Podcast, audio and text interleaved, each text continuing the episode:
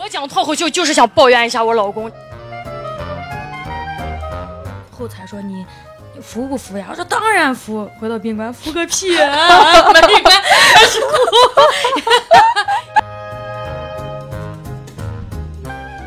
姐夫现在到机机场去接我都会脸红。我的天！就真的，我说你，我说你是做了什么对不起我的事儿啊？然后他就是那种会脸红，然后包括到现在，然后他把行李接过来，半天都不敢拉你手的那种。我说你至于吗？咱俩都合法了，我的天，孩子都这么大了。我一次跟我老公说，我说咱俩要不醉上一次吧，让我喝次酒。然后他说，那给你买瓶老村长。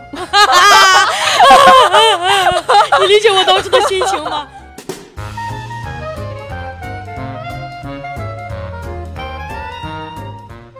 大家好，这里是效果小酒馆。我们今天请来的嘉宾是步惊云。大家好，我是步惊云。我跟大家介绍一下步惊云。步惊云就是我们在脱口秀大会突围赛当中的那位非常惊艳的女选手。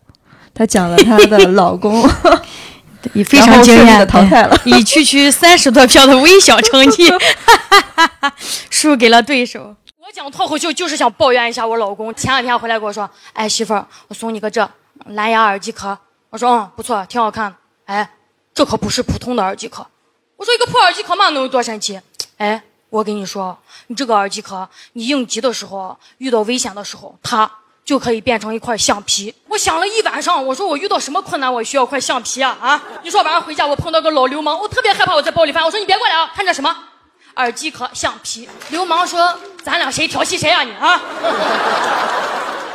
根本不会害怕，对吧？只会向我步步紧逼。哼哼哼！我说你别过来，真的，你敢过来，你敢过来，我就敢擦掉你肮脏的心灵。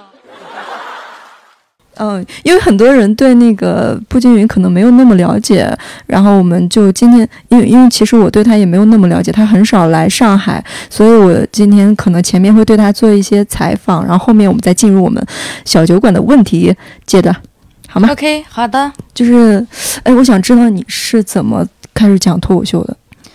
我是上班的时候有一次，同事给我说，呃，西安有演出，让我去看一看，说有脱口秀的演出。然后我当时确实，我一直就比较喜欢看线上的节目，脱口秀大会、吐槽大会，我一直都从第一期开始就追。然后带着我老公去看，当时看了之后是有一个女演员，也是在讲男朋友的事儿。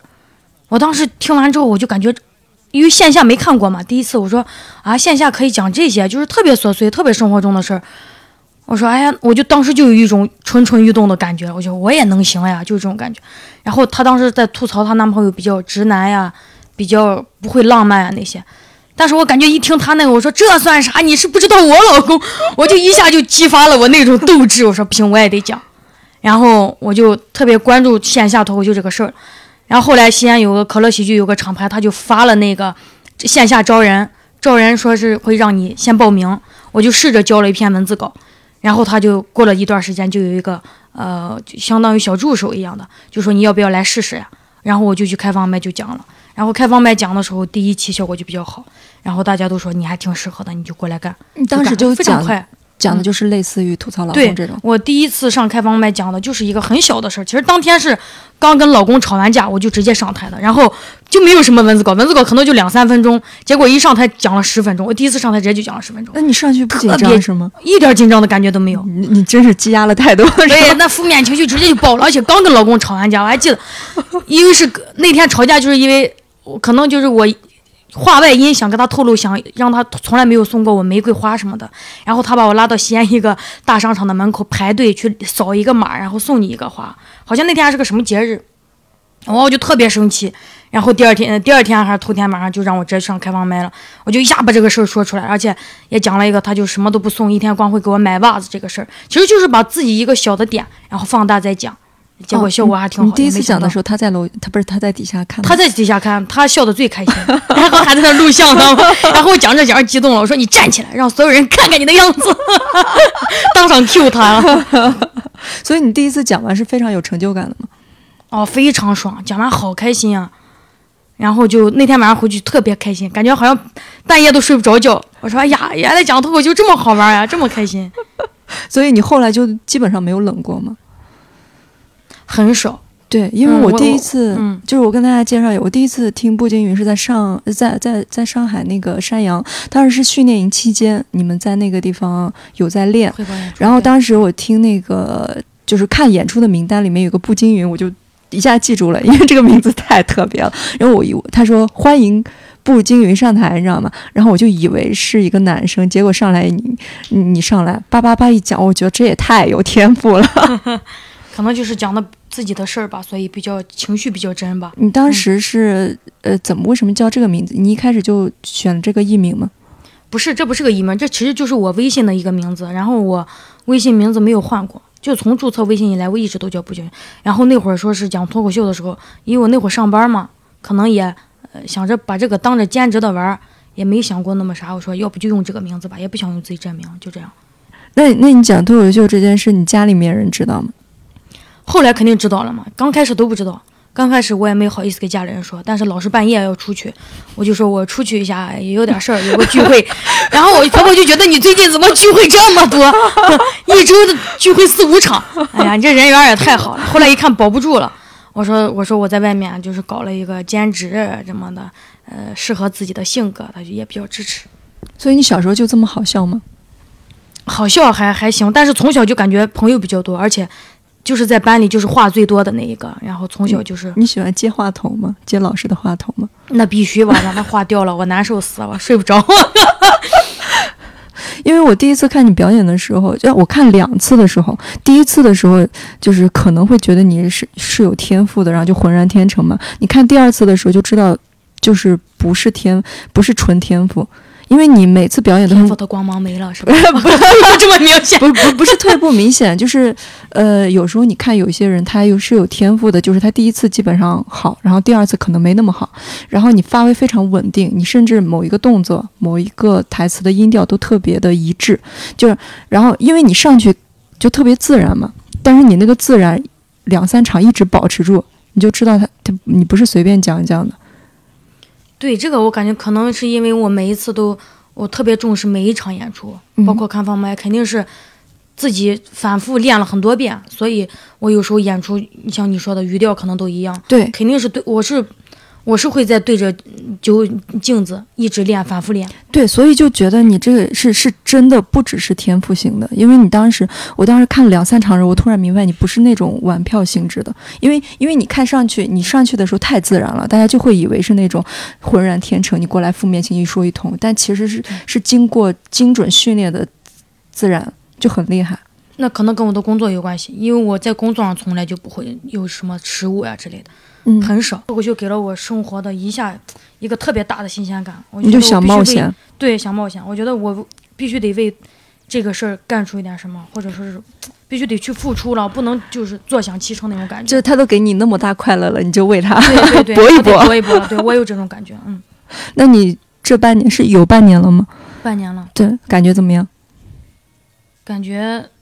我当时比赛的时候刚一淘汰下来，什么感觉？因为是伟大爷劝我辞职，你知道，当时一直其实也是摇摆不定，下不了这个决心，然后找伟大爷聊天，因为我比较特别喜欢听他跟他聊，然后他说你辞吧，你这你这太有这个天分了，你就适合干这个，你听哥的，你跟你说辞。然后我淘汰之后，我在淘汰间过了一会儿，伟大爷也进来了，然后见了我第一面，特别认真的说。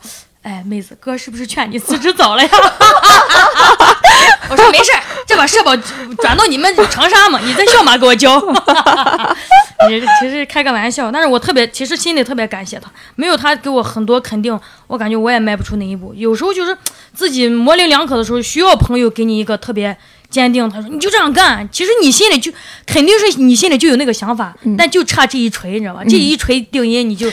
其实很多时候你都知道自己该干什么。对，但是你就希望别人跟你说，但是这话呢，我家人不可能跟我说，我老公也不可能，他从来都不那么坚定。或者是，就算你家人跟你说，你会觉得，哎呀，这是我家人，是不是？对对，希望以一个、嗯、外力，对外力来把你刺激一下。所以其实我真的比较感谢韦大爷，当时就是特别认可我，而且我感觉他既然这么认可我，想着同行的意见肯定要会也比、嗯、也得听，是吧？嗯，我说那行吧，那就辞吧，无所谓，不行再找嘛。你当时淘汰完之后，你难受吗？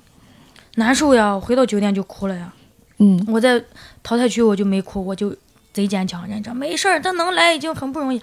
然后后才说你服不服呀？我说当然服。回到宾馆，服个屁！啊！门一关开始哭，然后给我老公视频呢。然后我我半夜直接就给他打电话，然后他已经睡着了，给他打视频。然后他醒了，他说怎么了？然后呜呜哭。他一看我哭了，肯定知道我淘汰。他说啊怎么了？你这比赛不好呀？我说淘汰了还用问？我就给他发火，我也不知道为什么要给他把那个邪火发给他。然后他说没事，我就。就在那安慰一些，就是一点用屁用都没有那种废话，说了一堆。你老公在你看来是好笑的吗？我不觉得他好笑，但我觉得他很可爱，是一个特别质朴可爱的人。但是他可以逗笑你。对他谁都逗不笑，就只能逗笑我，因为我觉得他妈的他太傻了，是这种。因为我之前看你那个 TED Five 的时候，你 TED Five 的时候，但你每场都效果很好，对每场都复活。对对对，我我这个事我到现在都没搞清楚。对，怎么说？我我听说你对这件事很困惑，我很困惑，到现在都很困惑。这件事直接打击到我不自信了。我跟大我跟大家讲一下，TED Five 是我们在那个脱口秀大会之前的类似于一个海选的一个线下比赛，就是前三名是可以直通脱呃直通脱口秀大会的突围赛的。然后因为因为步惊云好像比了三场，复活两场，对。然后最后最后一场本来是三个名额，然后李诞直接给他复活，让他进入。突围赛的，你当时是觉得为什么每次效果都很好，但是为什么就不投票？是这个是这种感觉吗？对呀，对呀，我现在我现在都不明白这个事儿。我现在其实那个事儿之后特别打击到我，说这是不是我就开始自卑了？因为我之前上台从来没有自卑过。然后从那个我是感觉是不是这个一线城市的观众比较喜欢就是内容稍微就是时尚一点呀，然后就是。社会话题共鸣性强一点，就像我讲这种家长里短，然后就是自己这种事儿，是不是大家听着会没有共鸣或者不感兴趣啊？但是现场效果又觉得还不至于说大家对你不感兴趣哈。但是就是没有投票，我真的我到现在都不知道这个事儿。其实我还真的挺想知道这个答案的，想想知道为什么。他可能改正，他可能真的。就无关，他可能真的就是正好，正好就是那一批观众，他笑了，但是不投给你，这很正常的。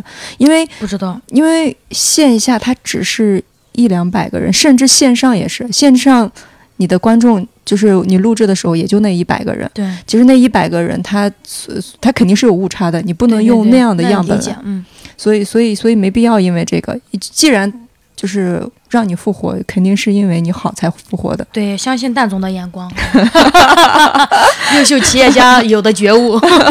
那你比赛之后有会看那些评论吗？看呀，我我所有关于我的评论都看，而且比赛之后就是播出之后的第一期的当天晚上，微博不是很多很多私信吗？嗯，就喜欢你的就觉得你被淘汰好可惜什么的，我只要看到的评论，我是全部都回复了，然后那晚就没睡觉。全部回复，因为 感觉好多网友发的特别真诚，而且很长一段，呃，而且感觉他们是老观众，就是他我多少季一直在看什么什么的，就会说很多。我如果看到不回复的话，我会心里会过意不去，我就，然后我老公当时说：“你睡吧，你这回得完吗？”我说：“你，我说都被淘汰了，他也不至于说回不完，不不想让别人失望吧。”我就都会，我就一一回复，我说：“谢谢你，我明年肯定。”嗯，会继续加油，也不要太遗憾什么的。我还会安慰那些人。你是不是也是一个不太习惯让别人失望的人？我特别不喜欢让别人失望，嗯，特别是喜欢我的人。那讨厌我的人，你失望，你你你无所谓了，对吧？嗯。但是喜欢我的人或者支持我的人，如果失望了，我心里都很愧疚。这个事儿，嗯，这跟你工作也有，因为你不是说你是一个一直很负责，对，跟我工作有关系，负责宣传呀，然后组织大型的会议呀，这些晚会什么的，嗯。所以这种事是不允许出一些差错跟纰漏的。所以，所以其实我性格大大咧咧，但是工作起来是特别严严谨认真。对，所以我就感觉你的舞台风格跟你整个人其实是非常符合的，就看起来就非常自然天然，但其实是经过一些打磨的。你看，就是准备的，还是有准备的。对，我是真的是看了三四场之后，发现你每个动作都。基本上幅度都差不多，我觉得这那都是练过的，一直在练。嗯嗯，而且，呃，之前我们会担心过你的创作能力有没有更快，就是会被枯竭。但是后来发现你创作还挺快的。可能我这个人本来表达欲就比较强，而且之前工作一直就是宣传口的，也是在写材料这些东西，我感觉是有共通之处的。一一种是文字表达嘛，一种是现在是语言类表达嘛，其实。差不多，所以我感觉可能跟自己表达欲有关吧，想讲的东西比较多。你现在想讲的，除了你老公之外，还有什么吗？其实我现在想讲的一些，最近在写一些职场上的事儿。嗯但我可能就是因为我工作上我遇到的领导也好，同事也好，真的是非常好，所以我职场上的没什么负面 对，没有什么负面。我们领导真对我要是骂领导，我真就不是人了。我，因为他他特别鼓励你，而且也很支持你。主要还是因为你如果工作的特别负责，没出什么差错的话，确实没有什么负面能量。对我是一个工作心就是嗯责任心特别强的人。如果我以前在单位每一年的年会还有表彰大会什么都是我在负责，嗯然后如果说是有表彰大会，我提前两天肯定是吃不下饭，然后头天晚上肯定是不睡觉，睡不着。其实有的工作细节、会议的一些记录呀什么，其实已经到位了，但还是反反复复在想说还有什么什么东西能掉的。就这有时候就真的是难免还会出出现差错，特别像一些颁奖的仪式呀什么的，因为领导又多，奖牌又多，领奖的也多，会很乱。然后你得想想出很多种方案，应急的呀什么的呀，所以我就感觉可能跟真的是跟自己的工作性质有关。嗯嗯，但是你的性格基本上已经形成了。对，但是我骨子里性格是一个特别大大咧咧的，所以我把我真的是可能是把女人的那种细致啊、细心全部都用在工作上。我生活中是一个根本就没有一点细细心跟耐心的人，嗯生活里，所以我觉得这一点特别感谢我老公。就是我在生活中，我所有的耐心什么的我都没有，但都是家里的这些需要有耐心呀、温柔的这些事儿，都是我老公。包括教育孩子都是，我教育孩子都没耐心。嗯嗯，哎，你要不要讲讲你老公？我老公就是千年一遇的好男人，怎么被我给从大山里给挖出来了？我的天！所以你你婆婆没有看过你在电视上说的那些吗？我婆婆要看过我，我真的我就哎呀，我就直接跳河吧，我就没脸见她了。你有没因为我有想过，她万一某一天看见了？他看到了，我就我就给他说妈，我不是人，我给他跪下，给他当天晚上就洗脚。你当时呃上台讲这种东西的时候，就是在线上讲的时候，有什么负担吗？就是说我你怕大家误会你老公，或者有这种负担吗？其实还没有，嗯因为我，呃，线上这一段儿，当时训练营也问过程璐老师、海源老师，他们都也都问过，其实心里有这个害怕，有这个担心。我说，你像我吐槽老公，大家会不会觉得说是你怎么这么说你老公呀什么之类的？然后我问过，我说，其实我虽然说是吐在吐槽他，但是想表达的其实真的就是正常两口子之间，你不可能说天天都是，哎呀，我爱他爱的要死是吧？我把他捧到手心里那种。我觉得我的真实状态，实话说，就是爱恨交织的那种状态，但绝对爱是大于恨的。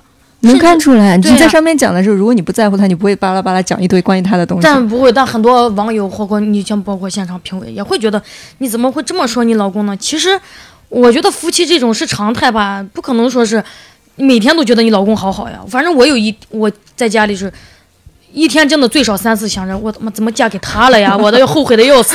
但肯定至少也有五次会觉得说是啊，嫁给他真好，是吧？但但是你没有离开他，就是因为你需要他。并不是需要，我感觉我没离开他是因为我还是我爱他，对吧？而且我跟他是大学同学，我又是他的初恋，我觉得我老公是一个特别重感情的人，哦，你是他是你的初恋吗？不是。但是我嗯，意义上来说是吧？但我之前也因为喜欢过别的男生，上高中那会儿、就是喜欢过班里那些帅的男生呀什么的，也追你。老公也很帅啊。对我老公也很帅，但是就是正儿八经开始谈，然后处一块儿那种，我老公也算是第一个。学我就盯上他了。怎么走？怎么回事进？目标啊。然后那会儿因为是同学嘛，然后一看他，他是我喜欢那种类型，就长得也比较帅，而且比较内向。我喜欢那种内向男生。然后一打听了一下，他是他有一个舍友，跟我以前是高中同学，我就问他，我说你那个上铺有没有对象？他说没有。我说那得赶紧下手了，我就直接把 就直接把他堵墙角了，把他一个黑暗的小角落里，然后不让他走。然后你刚刚认识刚认识他就被他就是刚开学嘛，刚开学。刚开学刚认识他就把他堵墙角了。对，然后就下了晚自习之后，我我就直接给他表白了，然后把他堵墙角，然后 哦牛！然后他就回到宿舍之后，他是后来跟我在一起之后，他才跟我说，其实你给我表白之后，包括我跟他表白之后，我第二天又给他打电话，又叫他出来，他他不敢出来，他没敢出来，他以为我要打他，他没敢出来，但是我还是再表白了一番，就是坚定，我不是跟他。因为头一天晚上我感觉把他吓住了嘛，我说我第二天得给他解释一下，我是认真的，说是处对象这个事儿，不是说跟他闹着玩的。然后他后来跟我在一起之后，他跟我说，其实你给我打电话说你是谁谁谁，我根本都不知道你是谁，我就对不上号。而且那天晚上也，你知道那个没有灯光，宿舍那个拐角，我都不知道你是谁，只知道你是我一个同学。你夸夸说了一堆，你对我 就是你知道吧，就把他给唬住了。但是后来你知道吧？所以你你们你。们你们没有变成朋友，没有朋朋友，就是直接就是一个恋人的状态。没有，我是直接就就追他了。我就说，因为我他不认识我，但是我对他了解已经很多了，包括我已经知道他家是哪儿的，他还有一个弟弟，他家条件不是那么好啊什么的，我已经都打听完了。因为他那个朋友，他的舍友是我朋友嘛，我已经都问完了。但是我当时就想，直接就是赶紧去追吧，也不能再等了。这种东西一定要快准狠。但 但是听见了吗？但但但你当当时会有那种负担吗？就是如果我特别主动，他会你会会想他怎么想吗？你当时也没所谓啊，无所谓嘛，喜欢喜欢就表白，他要不接受就换一个人喜欢嘛，对吧？你幸福得自己主动出击啊！我就是是你你不会再就是衡量一下就什么？因为我感觉现在很多年轻人一直没有那，就是顾忌太多了呀，就是一我不喜欢那种顾忌啊。我我们很多同事啊，我身边也有很多这就，是一直嗯单身，他原因就是他很怕自己先就是表嗯表露了自己的情感，就相当于自己是输了，或者是自己处于劣势的那种状态，他们就很害怕而且特别。是女生，嗯现在也很多，你看微博上很多一些言论说什么，嗯，男女谈恋爱不应该女生主动什么的，是吧？我觉得还是得分人。你说那这个男生就是那种踢一脚动一下的这种人，你还再不主动，你我老公那种就是，如果你不主动追他，他这辈子他就出家了，他真的，他不会成家的。我跟你说，他绝对不会给你主动一点点那种的了。所以你是他初恋是吧？对，但是我俩是那种真的是我先迈出的第一步，剩下九十九步都是他走过来的，所以我觉得我我迈出第一步怕什么？所以当时你吓嗯到他了吗？吓到了呀，肯定吓到了。跟我在一起的前一个月根本都是懵的状态，你知道。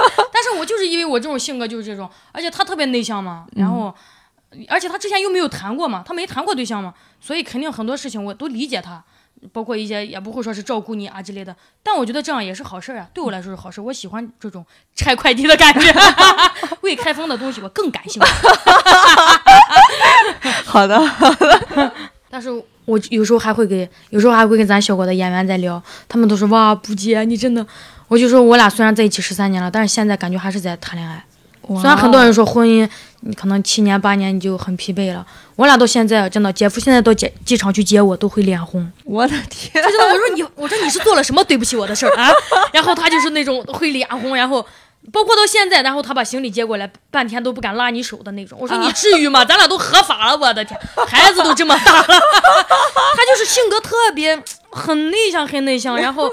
呃特别害羞的一个人，但是我正觉得，正是因为他有这种性格，所以说是会不会对我这个婚姻的保鲜有很大的作用？我觉得，嗯哎，还真的是。我有时候自己一个人，特别是出来演出的时候，自己一个人在酒店想的时候，我说，哎呀，可能真的是跟他的性格有关。如果他也是跟我一样这种特别热情或者特别自来熟的这种，肯定我会觉得腻了。没对，有没有像现在这样好？正因为他每一次见你都感觉是像约会那样子的，所以我们两个现在真的还是在跟谈恋爱一样。我从来没有感觉到说什么时间长了就 就疲惫了那种麻木了。我我还没你。好好，嗯你你你你对你自己的生活满意吗？我感觉你生活的好幸福。除了没钱都还挺好。嗯但是钱这东西嘛，是吧？挣多少是多呀，也也没有个极限了，对够花就行。是，爱情重要，家庭重要。那我们就开始直接进入那二十个问题吧。好的。最近你有什么新发现吗？最近新发现啊，就是各位听众呀，如果你们是已婚的两口子 一定就是偶尔还是异地异地比较好。我就感觉我最近，因为之前可能天天在一块儿啊，最近频繁演出，然后自从干了脱口秀之后呢，聚少离多的这种生活，给我们夫妻两人的感情真的是大大增温。我俩现在就会变得特别的甜蜜，我感觉偶尔分开还挺好。嗯嗯撮合大家异地呢，啊不是好事。在与人交往中，你希望呈现什么样的形象？希望呈现一个就是自己真实的形象吧，不想伪装。我觉得交朋友伪装太累了，嗯因为也时间不会很久，也装不了那么久。嗯，那你真实的是什么样的？就是你看到的这样，你自己有想过你自己是什么样的人吗？想过，我经常在想，我说我在别人眼里是到底是个什么样的人呀？好人坏人呀，还是说值不值得交往呀，或者算是不是一个真诚的人呀？但是我后来觉得我，嗯，是因为你没有说过太多假话，还是你从不说假话？假话肯定说，看给谁。完了，以前在单位经常说假话，奉承领导，当狗腿子嘛，你必要的社会生存小技能。但是也是有度的，不不是那种恶意的那种谎言，肯定都是善意的。嗯，那说脱口秀会让你觉得自己更真诚一点吗？非常，嗯，所以我最近不是在看蛋总那个脱口秀手册那个书，真的，他有一句话就说是在舞台上其实是最安全的，只要你愿意打开自己。舞台上没有什么不能说的，对吧？可能台下有的时候你不愿意说，其实，在台上都是可以说的。对他相当于签了一个契约，反正我在台上说的可能对，反正我是表演，我就我说什么你就当是我演出了，真真假假也就那样。其实我是觉得当了演员，如果你都说真话，还挺好的，非常爽，我就感觉。嗯，就是你平时也不敢说，不不是不敢说，你就觉得哎，不想说的事儿是愿意在台上跟大家说的，对。嗯，那你在台上的时候。你就是你不怎么背稿是吗？你是那种写完逐字稿再上去呢，还是上去直接背啊？肯定背。我觉得你你如果不准备，你上台肯定心里是紧张的呀。嗯。但有时候你准备好的话，你上去的时候会有背稿的感觉，但是你完全就没有背稿的感觉。那是我伪装的好，其实我都是背过的，是吧？对，那肯定，因为我还是比较负责每一场演出，特别可能商演有时候那段子已经。烂熟于心了，但是我每次就是演出前肯定还会反复再背，反复再背。哦，那你上台前紧张吗？不紧张，但是我肯定会特别熟练这套词儿。但是讲的时候，因为脱口秀嘛，你不能让大家感觉你在背课文一样，所以肯定是用最自然的口气讲去讲出那种话。嗯。但肯定得背熟，如果不背熟，你肯定没有那么熟练，那么自然。嗯。你有没有想成为的人？是否有类似的形象供你参考？我想成为我妈那样的人。我妈就是我心中伟大的。大概是个什么样的人？我妈就是一个非常坚强，然后能吃苦，然后很乐观一个人。我就觉得，我觉得我妈在我心中形象就特别伟大。那你有没有什么比较具体的事例？你妈是这样一个乐观、坚强、伟大的人？哎呀，因为就是小时候回想自己童年，从小到大，我妈就感觉，哎呀，好坚强的那种。家里很多事儿。说了，一说就想流眼泪。那咱们就不说了，因为可能就是以前自己外婆身体不好嘛，然后我妈就一直在医院照顾什么的。嗯嗯。那目前为止发生在你身上最好的一件事是什么？最好的一件事啊，遇到我老公算不算？算。嗯，我觉得这就是我遇到最好的事。那你也没想过以后可能会遇见更好的吗？你没想过这种事？要这样想就完了，都是掰玉米嘛，你这辈子都得离婚。婚姻不能比较，我觉得是如鱼得水吧，你冷暖自知就行了。我觉得婚姻可能是我自己可能比较直吧，我觉得不能觉得婚姻跟恋爱一样吗？还是他完全分人，完全分人。他完全是有的人婚姻也惨，恋爱也惨；有的人恋爱也幸福，婚姻也幸福；有的人是恋爱很甜蜜，一步入婚姻，两个人完全节奏不对劲儿。很多这种例子我都见过，我觉得还是完完全分人，而且两个人的磁场也很重要。嗯嗯，然后你你们两个就非常合，就是那种都特别好。那肯定也会打打闹闹，不会说特别合那种的。你说举案跟齐眉的那种是吧？相敬如宾的那种，那种也是伪装出来的。嗯，生活中的两口子肯定是拌嘴也有，矛盾也有，争执也有，但肯定有一方会妥协，会包容你，就看这个。你是愿意做包容别人的这一方，还是愿意找一个让别人体恤你的人？所以就是自己的性格。那你们两个是什么样的？那肯定都是他迁就我，从来我从来不让步。嗯嗯。所以你们达成了一个身心的和谐。对，因为他知道，他要跟我犟，他就完了。那发目前为止发生在你身上最坏的一件事是什么？发生了我身上最坏的一件事就是前两年我身体出现了一个很大的问题，大年三十晚上在急救室抢救，然后这一次身体那一次太惨了，那就是胆结石，胆结石给犯了，然后我那个胆结石比较复杂，等于是胆囊还有胆管都有，然后手术又没做好，失败了，因为大年三十晚上医生没在嘛，好惨，我那次就好惨，就是一个值班医生临时给我开的刀，我的天，他是想着跟普通的。呃，胆结石一样，就是把胆囊摘出就好了嘛。结果没有想到，而且一般这种手术就是微创型的。我当时微创已经不行了，就直接开肚子了，就直接开刀了。开刀之后把胆囊取出来之后，发现还不行，就是我那胆管里面也有石头，然后又掏又掏不出来，又给我合上。又给我合上之后，又把我转院，然后从嘴里下来一根管子，把那个石头拿冲一种一种新的比较仪器，等于从鼻子里面、嘴里面下去，从食道里拉出来。哦，那次我就住了半年医院，那次特别惨。就两年前，半年，嗯，半年都在医院折腾这个事儿。我的天呐，所以大家一定要注意自己身体，真的身体多多喝热水，绝对不是一句废话。我就是不爱喝热水，然后吃饭也不规律。哦，所以就那个对对对降了石头。对，那你是什么时候意识到自己是个普通人的，或者你是什么时候意识到自己其实是个天才？我觉得我自己是个普通人，天才根本算不上。那你是从什么时候发现的？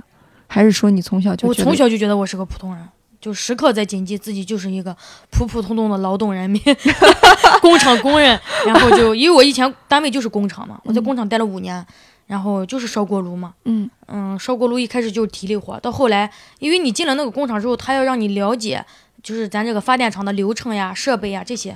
然后干了几年之后，因为我比较喜欢写作嘛，就把我调到那个行政部去干宣传去了。其实我一直就感觉，就时刻记记着自己就是一个劳动者，是那种感觉。嗯，你小时候也不会觉得，哎呀，我好有天赋啊！你讲脱口秀之后没有这种，没有没有，一直没有。包括我现在讲脱口秀，很多人都说你特别有天赋什么，我就感觉可能就是普通人里面适合干这个而已。嗯你可能是生活里或者你在外面可能还有很多这样的人，只不过没有我这个机会跟运气。嗯就世界上有无数个适合干这个。，对他们没有我这个运，所以我觉得还是比较幸运的。嗯，那你觉得自己最珍贵的品质是什么？坚强。然后这个可能是我妈影响，我就是不管说是家里或者自己遇到什么困难挫折的事儿，我都能挺过去，是那种。嗯，就是我会自己安慰自己，自己安慰自己有用吗？非常有用。在外界给不了你自愈的能力下，你自己要是能自愈，这一点就太好了。哎，我以前没有这种能力，你是怎么开始有的？就是认识我老公之后，我每次被气哭之后，发现他根本安慰不了你，我就后来我就觉得，我哎你是怎么说服自己？哎，怎么给自己治疗的？我以前也特别气呀、晚上睡不着就在哭，我说怎么找了个这样，这怎么跟个傻子一样，就特别生气。但后来发现，就是自己安慰自己，就是他是一个好人，可能他的能力达不到你想要的那种浪漫呀、那种仪式感呀之类。后来我就是自己，就是真的是自愈，我就想着，那既然有的浪漫你给不了我，那我就给你嘛，很简单。所以我们两个现在像一很多的仪式呀什么的，都是我我主动提出的。我们两个任何事都是我主动提出的。那你以前有幻想过什么浪漫的爱情之类的？肯定啊，哪个女的不喜欢浪漫？真的，女人都喜欢这一招呀，谁不喜欢？那没办法呀，你遇到这种实在人，你有啥办法？然后你就跟对，跟你自己浪漫的这种幻想和解了。对和解了。我是如果想要，那就自己来吧。那你觉得自己最恶劣的品质是什么？哎呀，我觉得我自己最恶劣的就是脾气太急了，太暴躁，我没有一点耐心，这一点特别不好。经常在反思自己这一点，尤其是对自己身边的人。暴躁的时候，就是你正在暴躁的时候，你能感觉到自己在暴躁吗？知道呀，但是哎呀，我我忍不住我们家对我爸、我我姐都是这种性格，可能就是自己的遗传吧，基因。我们家里都是急脾气，嗯，所以我觉得急脾气真的不好。有时候脾气太着急了，对身体也不好。有时候事情上也会让对方不太舒好，是吧？不舒服。嗯，但你老公是可以接受的。他完全是一个慢性格，嗯，那你们有中和吗？还是说，很多，我受他影响特别大。嗯，我跟他在一起就十三年来，从来没给我发过火。哇，嗯，我俩吵架都是我在喊，演独角戏，你 知道吧？自编自导自演，他不理你，他就在旁边就看着你默默流泪。是谁是谁导演这场戏？对他也不会安慰你，但会他会陪着你哭。我最后就哭着哭着就没意思了，我说算了吧，在这闹什么呀？行了，眼泪一擦，吃饭吧。就真的是有，但是有时候我感觉还是要发泄，发泄完就好了。嗯，所以你能你是及时发泄的那个。对，我是发泄，我委屈绝对会说出来。但你老公可能他是不会发泄，还是说他不需要发泄？他是那种不需要发泄的人，他没有什么负面情绪，嗯，他每一天都过得好知足呀。他就是那种，他真的就是活着就行。那你有没有过被闪电击中或起鸡皮疙瘩这样的体验？你是有这种体验，但是那种不好的体验，就是家里人嗯、呃那个身体有问题，然后医生说不行了，然后又跟你说，哎呀这个呃是一个良性的，嗯哎呀一下就觉得起死回生那种感觉，哎呦一下就当时特别激动，就真的是全身鸡皮疙瘩起来了。哦，嗯，就有点像是做了一个噩梦，然后醒来发现因为当时已经做好最坏的准备了，嗯，把亲属推到那个手术室嘛，就在外面就觉得嗯万念俱灰那种状态。然后医生出来说：“哎，你这个做着，哎呦，一下就觉得就虚惊一场。对，真的是抱着医生在尖叫的那种兴奋。嗯，那你有喜欢的电影吗？有喜欢的导电影导演吗？我比较喜欢的一个电影是之前在大学舍友跟我一起看的那个叫，呃，西班牙的一个电影叫什么《黑暗面》，我不知道你看过没。我没有。黑暗面就是一个看完之后心里会压，特别压抑，特别难受，但是会想通很多人性上的事儿。就是一个嗯、女的在考验她男朋友，然后把自己锁在了家里的地窖里，然后但是不小心把钥匙给掉到外面了，就是完全困起来，困在了一个，但是她能时时刻刻能看见外面，就是一个镜子的背后。她完全能看到卧室发生的一切，但是卧室发不知道里面有个人，你知道吧？那种。然后第一天，她给她男朋友录了一个她要失踪、要离开她的一个视频，把自己关在里面，其实是想观察他，结果就是一个误差嘛，把自己锁在里面。然后就看着男朋友从失望、难过，包括到后面找了一个新的女朋友带回家，发生什么事儿，这种的，哦，就真的，我当时看这个电影的时候，心就感觉是真的是特别心痛那种感觉。但是回头一想，这就是真正的人性呀，没有想通了什么？想通了一些人性的东西。对，感觉没有说是谁离不了谁的这种状态，嗯，就是还是活好自己，经营好自己的家，真的感觉要珍惜生活吧。有的东西，包括现在，包括很多女生会喜欢去考验一些男朋友什么这种，我是不太接受这种方式。我觉得有的东西其实生活里的苦难不需要你考验，该发生就发生了，对吧？有的东西其实没有那种灾难或者一些困难什么，你自己人为的制造出来去考验人性的话，没有必要。对对，以一个假的现象去要一个假的现象的结果是，得到的答案肯定也是假的。我觉得不，其实不是人性经不起考验，而是人性就是这样的，就是我觉得有的东西没必要考验。对对，我觉得多此一举，我是觉得这样子。嗯，但是很多可能我身边很多姐妹也会这样说，那你不考验他，有的时候你就是不经事儿，你也不看清这个人呀。嗯，但我感觉有的东西就是一种自己的直觉跟观察吧，就是很多东西，特别男生吧，你要从细节啊什么，你就能感觉到这个，对吧？嗯其实很多女生她不愿意面对，你说她不知道这个是渣男吗？她说白了就是在自欺欺人，对吧？嗯，他考验其实，也是，也是考验，说白了就是她自己制作一个导火索，然后他去其实知道。，对她想知道，把这个答案揭明而已。嗯。那你有没有喜欢的作家？没有不咋看书，嗯，以前看的最多的就是那个意林嘛，跟读者那会上高中的时候，三块钱买一本，在教室看，也是光看笑话，后来那你就不看。那你不是说你会喜欢写东西？那都是一些宣传口的新闻要素嘛，那都是嗯套路的。哦，你大学读的是什么专业？大学读的是多媒体，嗯，网页设计，然后视频制作之类的。我们大学同学全搞婚庆去，婚庆。全都是结婚庆去，可能是最能用得上的吧。嗯，说明结婚率还挺高的。那如果要学一门艺术，你会选择学什么？音乐，嗯，怎么说？我就觉得唱歌还挺好，而且我自己比较喜欢唱歌，嗯，但是没有就是经师过，都是瞎唱野路子。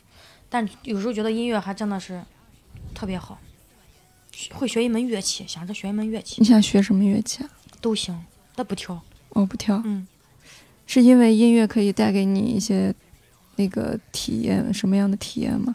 对，有时候感觉自己一个人的时候听听歌什么的，真的会缓解很多自己的压力，包括一些想法啥的。而且音乐是一个很奇怪的艺术，它是你是摸不着它的，对，是就是你也不知道它是它具体呈现出什么样，它就是一个能影响你情情绪的东西。对是。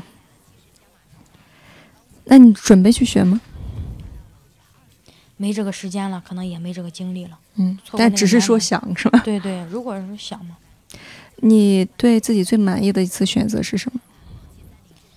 对我自己最满意的选择就是我加入脱口秀的时候，当时西安有好几个厂牌，我选择了我现在这个可乐喜剧，嗯认识了几个非常关系好的朋友，然后可能就是因为进了可乐喜剧之后，才有机会去的训练营，有机会来的小国文化，嗯，可能就是哎，所以我现在觉得就是命。嗯其实当时也自己在选择好几家，其实我现在选的这一家场俱乐部并不是西安就是粉丝最多或者演出呃场次最多的，但当时就感觉跟这个厂牌比较投磁场吧，合得来，嗯，跟他们的理念什么也比较相关，而且我们的主理人是一个大学生，是一个小男孩儿，有有时候，就是我之前看到一一句话，就是说有时候你的工作内容并不重要，而是你跟什么样的人一起工作，而且对对对，得以构。建什么样的对人生。一定得有，特别是像现在干了脱口秀之后，本来自己就没有啥喜剧审美，可能一直我到现在都觉得自己没有入行呢，真的有这种感觉，可能懂得一些喜剧的理论知偏知识类的都很少。但是我现在认识可儿喜剧这个主理人这个牛奶，他就是一个喜剧素养特别高的一个人，他一直在研究这个事儿，他给给我很多指的很多路都是非常正确的，嗯，你而且我觉得现在跟他特别契合，嗯。你现在会经常看一些就国外大师的专场吗？实话说，我真的看不太进去，嗯有可能本来英语就不太好。我之前还问过周老板，聊过这个事儿，我说我怎么感觉我看专场很少笑得出来？他说可能就是因为你没有在他那个语境，有时候纯看那个文字翻译啊，毕竟是文人文翻译过来的，就把它格式化。有的东西可能你英语好的话，就更能感觉到啊，嗯他当时的那个语气啊，或者演出的一个那啥，所以我觉得，但还是得看。我最近也在看，嗯嗯啊，周老板有一个在看理想有一个专门讲的，对讲那个什么十大我有单口。那个，对我把那个收藏下来了。我现在就是那个十个专场，我就一个一个挨个看。我刚来效果的时候，其实我看那些专场我也笑不出来。对，然后后来我听了周老板那个，然后你看了很多很多个，你就会发现哇，你回去看的时候，你会发现真的很好笑。可能是我当时没有，那可能你现在已已经有一定的喜剧 素养了。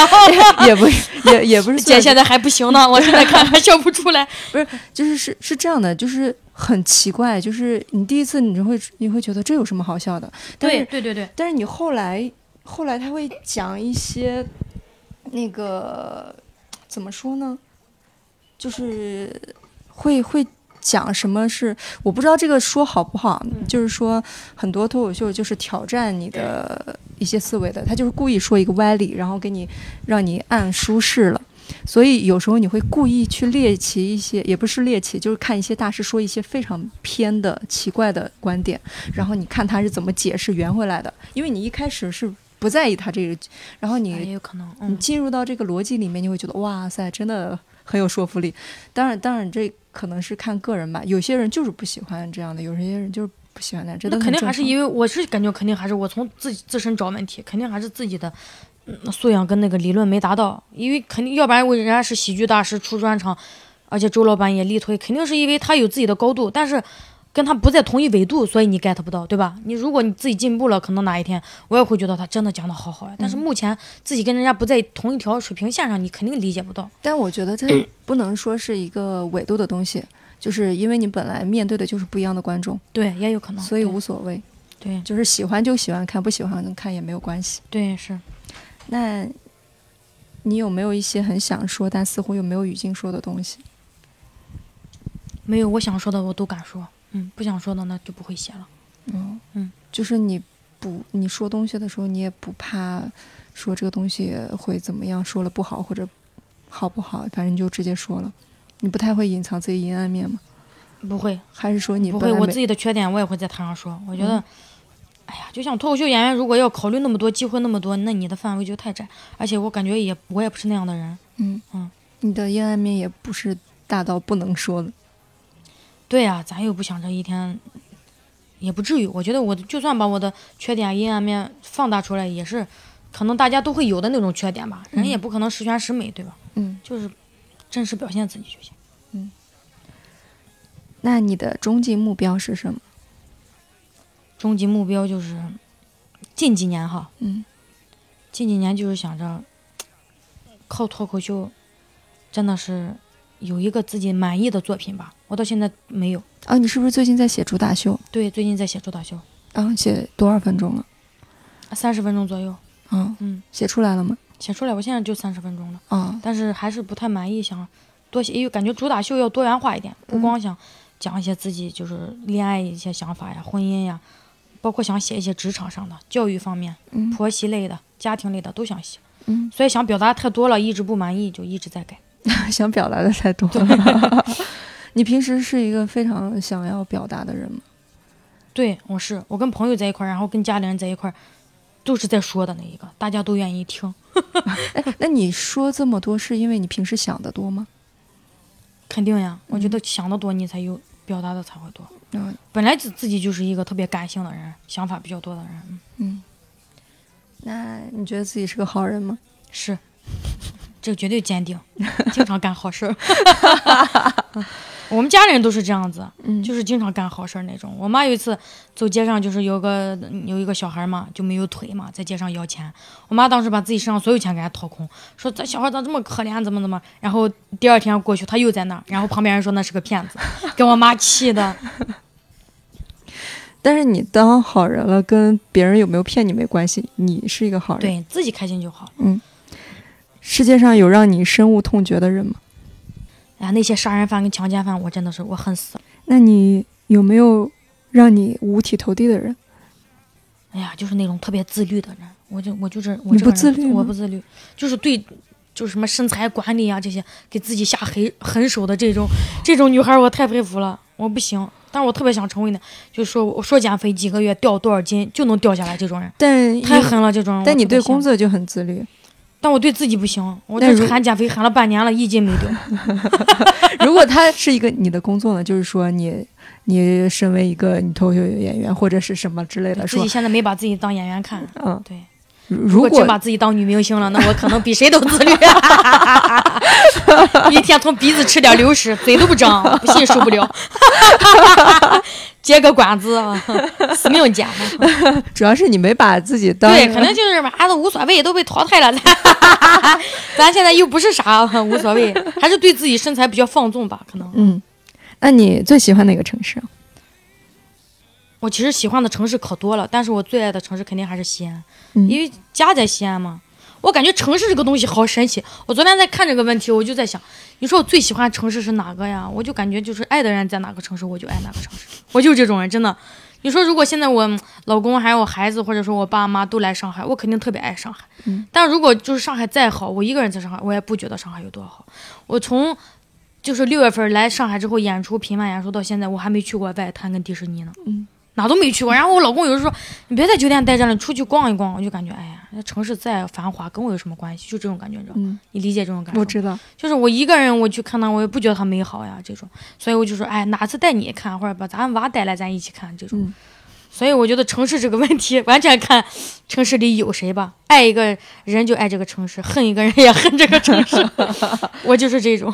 那西安，你是在西安长大的吗？我不是在西安长大，但我是在西安上学、工作都在西安。嗯，我是在陕西一个县城长大的，嗯，我老家在县城。那西安是什么样的你？西安还挺包容的。西安也是一个比较好城市，也是一个古都嘛，然后嗯历史也比较有历史韵味的一个城市。而且西安真的跟上海来比较的话，节奏慢很多，而且西安工资也低，就是没有上海大家这样呃工资压力，但是消费啊什么的，包括肯定整体都不如一线城市那么、呃节奏那么快，但但还是很舒适的。，对很舒服一个城市。嗯，那你最喜欢什么气味？我喜欢那个柚子味儿，还有那个橘子皮儿捏的那个味儿，柚子味儿，橘子哦，橘子皮跟柚子皮爆开那个味儿。嗯 是因为它让你想起了什么吗？对对对，哎，对，是什么什么呀？你说呀？嗯，我那会儿跟我老公谈恋爱的时候，上大学那会儿，他就可爱把橘子、柚子一剥这样给你挤。我那会儿说你有病吧，这啥有啥好闻的？他，然后我家到现在都是吃完柚子，他都要把那个柚子皮给柜子这儿塞一个，那儿塞一个，我都气死。我说你能不能扔了？他说啊，这个除甲醛的，我这都住多少年了还甲醛，就感觉所有东西都都二次利用，你知道吧？榨干才扔的那种，我真是服了。但是后来久而久之就真的习惯了，我现在还有时候挺喜欢自己那个味道哎自己有时候还剥开还闻一下，就是 还是那个回忆比较好吧，并不是说这个气味好。嗯。那最后一个问题是上一个嘉宾留下的。呃，我们上次嘉宾的问题是你上一次对异性心动是什么时候？呃，因为不解特殊的原因，所以我就不问了。那我们就问上上个问题吧。他的问题是，就是你跟公司的人一起喝酒的话，是因为想社交，还是真的想喝酒哎，巧了，我跟公司的人没喝过酒，因为我不喝酒，我滴酒不沾。啊？你一点对我一滴酒都不喝，我从小到大到现在，可能就是抿了两口吧，嗯正儿八经喝没喝过，我也没醉过，我到现在嗯都不知道醉是啥感觉。你也不知道微醺是什么感觉哎。呀，所以很多人我体会不到酒精的快乐，嗯那我们小酒馆，但是我一直想体会，一直想体会，真的。但是我可能，我为什么每次一喝酒我就觉得好辣好苦呀，咽不下去。哦、那是白酒是不是？啤酒呀，我只喝果啤，啊果啤是 果啤你晕吗？果啤跟醪糟一样，我感觉无所谓。啊，也不会，也不会也不会，晕对也不会但。是真的没有醉过。人家说什么微醺之后就会那，我说，但是我你可能喝的量不够。然后那次 跟家里人说，家里人说没事儿，但是你做过手术，就跟全麻了一样。我妈太狠了，我说我都没醉过，想着自己过得好惨，都不知道醉了是那种就是什么想说什么说。我妈说没事儿，你那个全麻剂过了，你看你骂这个骂那个一样的，你喝醉也是这个样子。我妈把我骂了一顿，你不喝酒也可以享受这个，享受那个。但他说醉了之后你就是那种没有意识的、很放纵的那种感觉。嗯我说我说那没有，我还真没有过，平时的人生不不够放纵吗？我真不放纵。嗯，是吧？嗯，不放纵。我到现在还，我一直有一个想法，就是想带我老公去一次真正的就是什么酒吧跟迪厅，我没有去过，嗯没有去过。我以前在酒吧演出都是那种，就是包场了，已经没有演员那种，嗯就是正儿八的那种，现在小姑娘玩的那种嗨的那种，什么 live house 那种的，嗯没有去过，太想想要这样放肆一下是吧？对对，想看一下这灯红酒绿的世界，不要过得这么素了，活着有什么滋味？好惨。那最后一个就是你给下一个嘉宾留下一个问题吧。我给下一个嘉宾留下问题就是：你真的喜？你觉得酒真的有那么好喝吗？我们跟酒是没有，是是离不开关系了。文化嘛，企业文化嘛，效果文化。